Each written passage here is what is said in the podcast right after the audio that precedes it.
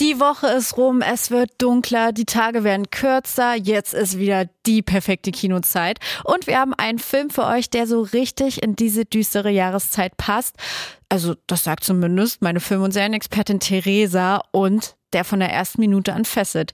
Catch the Killer heißt der Streifen mit Charlene Woodley, der diese Woche im Kino gestartet ist. Na, Theresa. Hello again.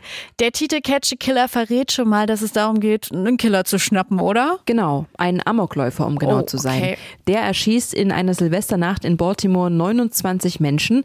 Eine Streifenpolizistin, gespielt von Charlene Woodley, Mhm. wird von einem FBI-Agenten zum Fall dazugezogen, weil sie sich offenbar gut in den Killer hineinversetzen kann. Ich glaube, es geht ihm nicht darum, etwas zu zerstören, sondern um Druck abzubauen.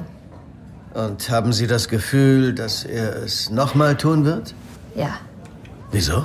weil es ihm gefallen hat. Woher wissen Sie das? Es gab 29 Opfer. Sonst gäbe es vielleicht nur zwei. Wieso hat er dann überhaupt aufgehört? Wieso nicht erst bei 50? 60? Ich denke, er hatte genug. Auch wenn es noch so gut schmeckt. Wenn man genug hat, hört man auf zu essen. Bis man wieder Hunger kriegt. Boah, ich habe gerade ein bisschen Gänsehaut. Also ich hätte gerade nicht gedacht, dass der so krass ist, der Film. Ähm, klingt aber so, als ob der so von vorne bis hinten spannend ist, oder? Wirklich sehr. Was ich, wie ich finde, total gut gemacht ist, ist, dass es kein Vorgeplänkel gibt, sondern der Film geht direkt rein in die Silvesternacht, direkt zu der Tat. Man wird quasi genauso überrascht wie die Menschen im Film. Und dann geht's genauso zackig weiter mit der Polizeiarbeit. Der Film ist sehr düster, also nicht nur von der Handlung her, sondern auch vom Look, von den Farben. Er spielt oft abends und dann ist auch noch Winter.